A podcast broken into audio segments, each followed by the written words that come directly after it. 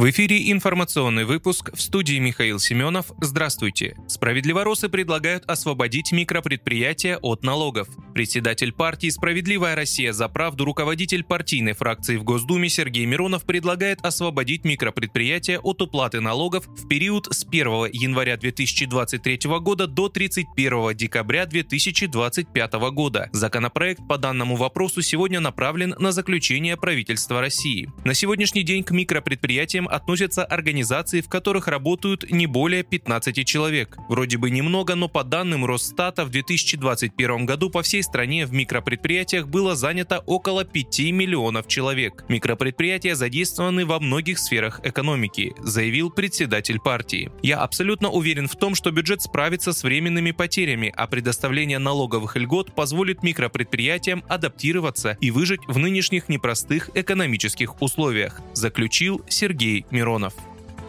В Балашихе загорелся торговый центр. В подмосковной Балашихе в понедельник 12 декабря произошел пожар в торговом центре «Стройпарк». Причиной пожара, по предварительной информации, стало короткое замыкание из-за дождя. Об этом сообщает ТАСС со ссылкой на экстренные службы. Возгорание возникло под навесом, где хранился пенополистирол. Оно возникло вследствие короткого замыкания электропроводки из-за обильных осадков, рассказал собеседник агентства. О пожаре на открытой площадке УТЦ в микрорайоне Савина стало стало известно утром 12 декабря. По данным МЧС, площадь возгорания составляет 9 тысяч квадратных метров. Отмечается, что к тушению пожара привлечены 4 единицы техники и 16 человек.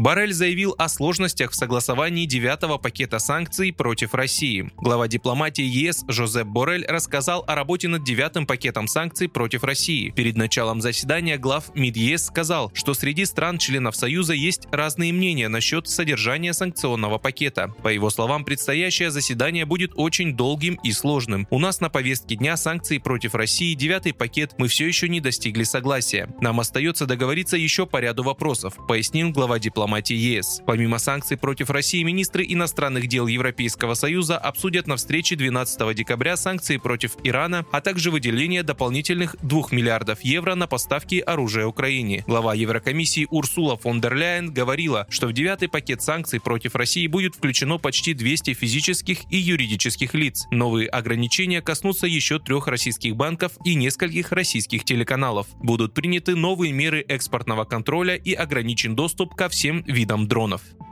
Правительство России направит 3,3 миллиарда рублей в 2023 году на детские выплаты малоимущим семьям, заявил премьер-министр России Михаил Мишустин на совещании с вице-премьерами. По инициативе главы государства на каждого ребенка от 3 до 7 лет, которые воспитываются в таких семьях, назначаются ежемесячные пособия. Дополнительно направим регионам свыше 3 миллиардов рублей на их выплату в текущем году, сказал премьер-министр.